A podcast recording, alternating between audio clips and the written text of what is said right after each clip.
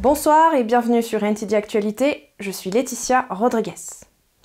Alors que de jour en jour, les perspectives en France et en Occident semblent s'assombrir, samedi, à l'occasion de la sortie de son livre intitulé La chute finale, l'Occident survivra-t-il? L'écrivain et économiste Olivier Piacentini était l'invité de Ying Huang de notre émission Esprit français.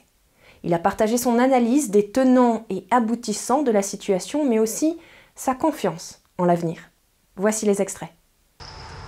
Contrairement à l'idée couramment véhiculée que l'inflation serait causée par la guerre en Ukraine, l'économiste et politologue Olivier Piacentini affirme qu'elle est en fait principalement due auprès des États lors de la période Covid. Par exemple, pendant la période Covid, nous avons eu en France une perte de PIB de 240 milliards.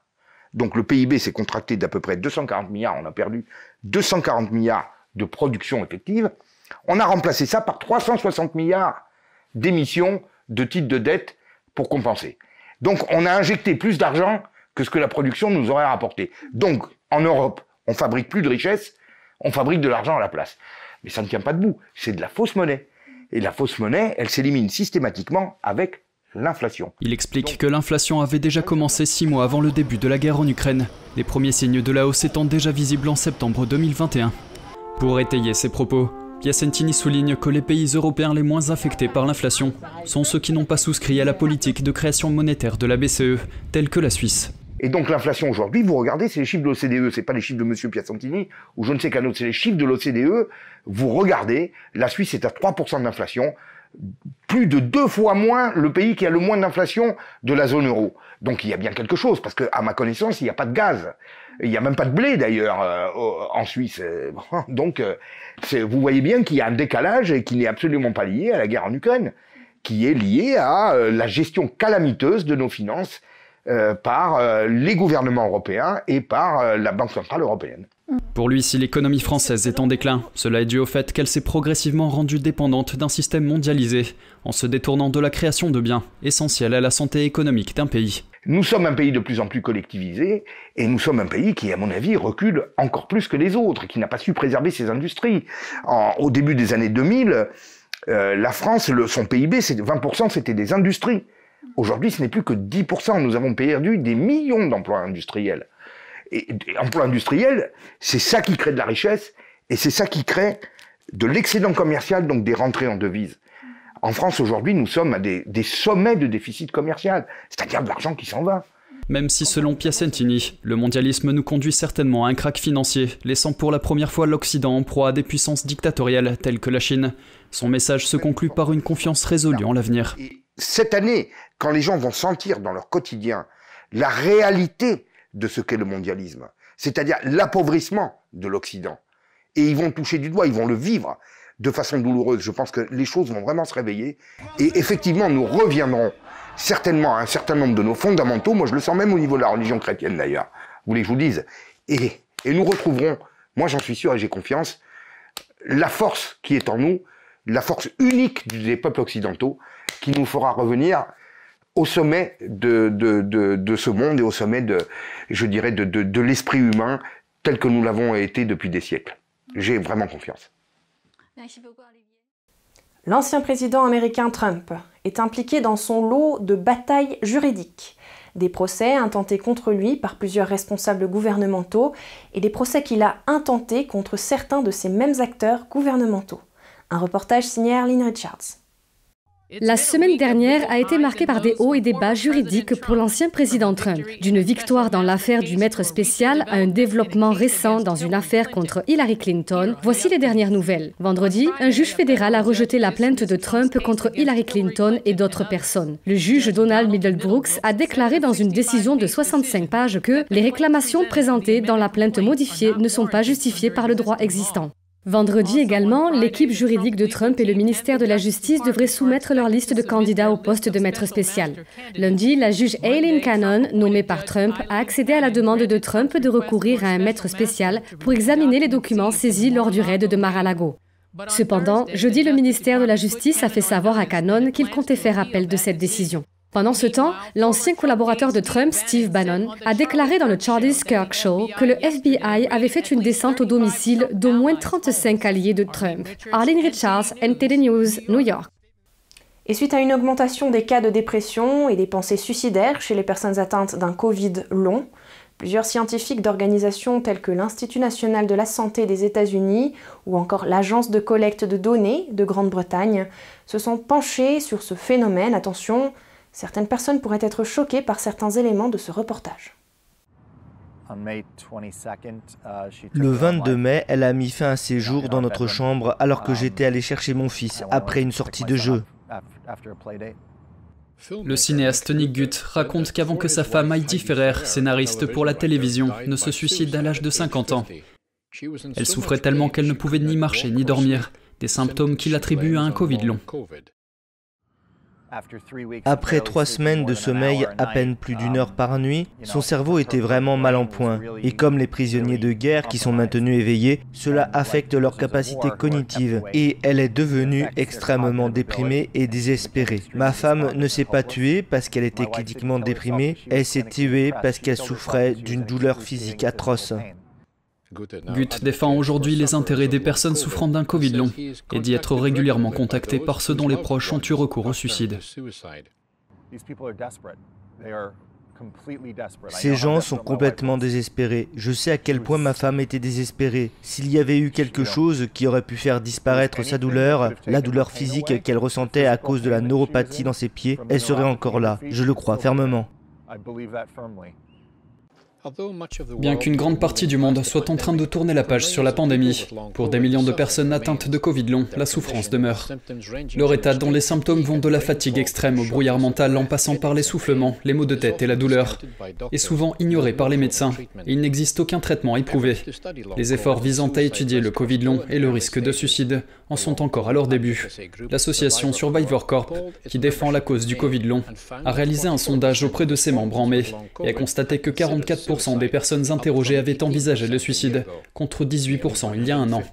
Selon l'Institut de métrologie sanitaire et d'évaluation de l'Université de Washington, on estime que près de 150 millions de personnes dans le monde ont développé un Covid long au cours des deux premières années de la pandémie. Selon l'IMHE, si beaucoup se rétablissent, environ 15% des patients atteints de Covid long présentent encore des symptômes après 12 mois. Ce mal de tête n'a jamais disparu. Je me sentais fatiguée, je me sentais tout le temps épuisée. Et la perte d'odorat aussi n'est pas revenue, mais je ne savais pas ce que c'était.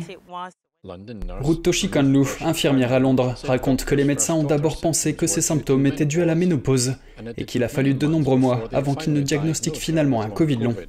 Comme aux États-Unis, le Royaume-Uni a intensifié ses efforts pour étudier la maladie notamment par le biais d'un groupe consultatif gouvernemental qui se concentre sur le Covid et le suicide. Si Oshikanlu elle-même n'a pas pensé à mettre fin à sa vie, elle comprend la douleur de ceux qui le font. Mon anxiété est que si nous ne donnons pas plus de soutien, nous trouverons beaucoup plus de personnes mettant fin à leur vie par suicide. Et dimanche a marqué les 21 ans des attentats terroristes du 11 septembre 2001. Je vous propose de prendre quelques instants pour nous remémorer de ce qui s'est passé depuis ce jour.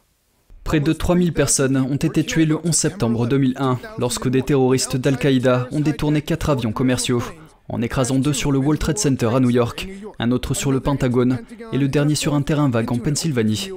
Des milliers d'autres personnes ont été exposées aux fumées toxiques lors de l'effondrement du World Trade Center. Nombre d'entre eux étaient des secouristes et des personnes vivant près du point zéro et souffre encore de maladies liées à cette explosion, notamment de cancer. Entre 2001 et 2004, le gouvernement fédéral a accordé 7 milliards de dollars d'indemnisation aux familles de victimes du 11 septembre et aux personnes blessées. Le président Obama a renouvelé ce financement à deux reprises au cours de son mandat, et le président Trump a signé une loi renouvelant le fonds d'indemnisation jusqu'en 2092.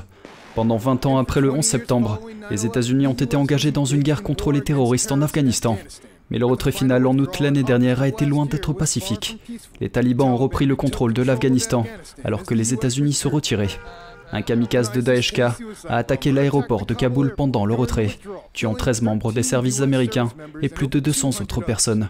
Les troupes américaines ont également dû faire face à un nombre inattendu de civils afghans inondant l'aéroport de Kaboul dans l'espoir de prendre un vol pour quitter le pays. Le 30 août 2021, les dernières troupes américaines ont quitté l'Afghanistan, évacuant plus de 120 000 personnes et mettant fin à une guerre de 20 ans. Environ un an après le retrait, la Commission des services des armées de la Chambre des représentants a publié le mois dernier une évaluation de la présence américaine en Afghanistan. La Commission s'est prononcée contre une présence en Afghanistan pour 20 ans de plus. Elle a écrit, je cite, Maintenir la présence supplémentaire américaine pendant 20 années supplémentaires n'aurait pas permis la création d'un gouvernement afghan indépendant capable d'assurer la sécurité du peuple afghan. Après le retrait, le Congrès a créé la Commission sur la guerre en Afghanistan pour évaluer la participation des États-Unis en Afghanistan de 2001 à 2021. Un nouveau rapport révèle que le régime communiste chinois procède à une collecte massive d'ADN au Tibet, même dans les villages les plus reculés. Voici les détails. Un nouveau rapport de Human Rights Watch indique que le régime communiste chinois intensifie considérablement ses efforts de collecte d'ADN au Tibet, ce qui, selon l'organisation basée à New York, se produit depuis une décennie. Le rapport a été publié lundi.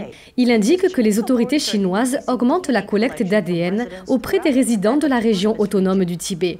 Les zones résidentielles tibétaines, des villes aux villages reculés, d'une province voisine font également l'objet d'un traitement similaire. Cette mesure vise les habitants âgés de 5 ans et plus. Dans certaines zones, la police fait du porte-à-porte -porte pour recueillir des échantillons d'ADN. La coopération est obligatoire et des échantillons de sang sont même prélevés dans les classes de On dit aux habitants que cette initiative vise à lutter contre la criminalité, mais Human Rights Watch affirme que cela permet au régime chinois de suivre et de contrôler les Tibétains qui y vivent. Des campagnes de collecte similaires ont également été menées dans d'autres parties de la Chine, notamment dans la région de Xinjiang. Cette région abrite le groupe éthique des Ouïghours qu'ils l'appellent le Turkestan oriental.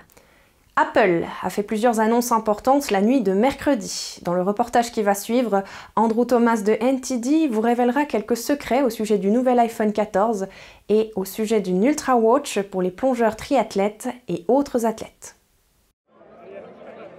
Le nouvel iPhone 14 d'Apple est doté d'un écran toujours allumé, d'un appareil photo amélioré et du Dynamic Island. Il s'agit d'une barre noire adaptative qui recouvre le scanner facial à l'avant du téléphone. Un chercheur en technologie affirme que ce n'est pas tout. Je pense que la plus grande nouvelle pour moi a été la sortie du service satellite pour l'iPhone 14. Il y a eu des rumeurs à ce sujet, honnêtement, depuis environ un an et demi, et ce n'était pas clair s'ils allaient vraiment le faire. Apple a déclaré que son SOS par satellite fonctionnera avec les intervenants d'urgence. Leurs utilisateurs pourront partager leur localisation par satellite lorsqu'ils n'ont pas d'autre connectivité. Le service sera gratuit pendant deux ans avec l'iPhone 14. Ce n'est pas quelque chose dont tout le monde a besoin, mais je pense que c'est une chose que tout le monde aimerait avoir parce que vous ne savez jamais quand vous allez être pris dans une situation particulière et savoir que vous avez ce filet de sécurité pour potentiellement entrer en contact avec quelqu'un si vous êtes, Dieu vous en garde, dans de sales draps. Aux États-Unis, les iPhone 14 sont au même prix que leurs prédécesseurs, mais coûteront plus cher en Europe dû à la dévaluation de l'euro. Les smartphones seront disponibles en précommande à partir du 9 septembre. Mais la nouvelle gamme d'iPhone Pro ne sera pas disponible avant le 16 septembre. Apple lance également de nouvelles Apple Watch, notamment le nouveau modèle Watch Ultra, destiné au sport extrême et à la plongée. L'Ultra est doté d'une batterie plus grande pour tenir le coup lors d'événements tels que des triathlons. Elle est plus étanche et résiste mieux à la température pour les activités de plein air et embarque un meilleur GPS pour les sports. Cette capacité potentielle sera certainement attrayante pour un certain groupe de personnes. Et encore une fois, si vous êtes un randonneur acharné ou un ultra-marathonien, alors ce genre de choses sera cool. L'Ultra sera disponible le 23 septembre. Andrew Thomas, NTD News. Et nous terminons ce journal en altitude. Ce week-end, NTD TV est allé à la rencontre de locaux qui vivent et travaillent à proximité de l'étang de la Moubra, dans les Alpes valaisannes, un reportage qui donne des envies de grand air. Il est sympathique d'y passer quelques jours en tant que touriste, mais qu'est-ce que ça fait de vivre et de travailler à la montagne toute l'année? De passage à Cran-Montana, une station touristique située dans la partie francophone du canton du Valais, en Suisse, NTD TV a posé la question à des locaux qui travaillent entre lacs et montagnes. Chaque saison, euh, il y a quelque chose de différent. Donc la montagne donne toujours euh, des qualités de vie différentes. Et on a la chance aussi d'avoir un restaurant sous, sous, les pistes, donc un peu plus sous la hauteur des montagnes. On est très content d'être entouré de la nature, de ce que la nature nous offre. On n'a pas la frénésie de, les, grandes villes, donc on est à une autre montagne, on a une qualité d'air qui est sûrement mieux qu'en ville et ça nous permet aussi d'être un peu plus libre et, être à contact de la nature toujours. Donc sûrement, oui, ça nous, ça nous appartient à un mode, de vivre beaucoup plus euh, élevé. C'est la liberté, c'est euh, le grand air, c'est des beaux paysages tous les jours, le soleil, la gentillesse des gens. Il n'y a, a, pas de mots. C'est très beau. J'aurais dû venir avant. Et je pense que tout le monde devrait venir vivre à la montagne.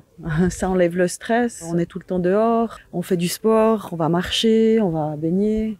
Enfin, c'est toutes des choses qu'on ferait pas forcément euh, si on est en ville. De plus en plus de gens viennent le, week-end à la montagne pour s'aérer. Ben nous, on s'aère tout, tout, le temps. Puis, euh, puis on se sent bien. On a une meilleure résistance peut-être. Même les gens du, du, village qui sont là à 500 mètres et qui descendent là, ils se sentent euh, en vacances. Il y a bon, le lac, la vue, les montagnes, je sais pas. Euh, même pendant le Covid, on ne sentait pas la crise de Covid. C'était un oasis de liberté ici. On avait tout. On, avait on était libre. Ça peut renouveler complètement, changer l'esprit, changer la tête, tout, les pensées. Ces travailleurs des hauteurs sont donc unanimes, la montagne, ça régénère. Des propos qui ont de quoi rendre les citadins envieux.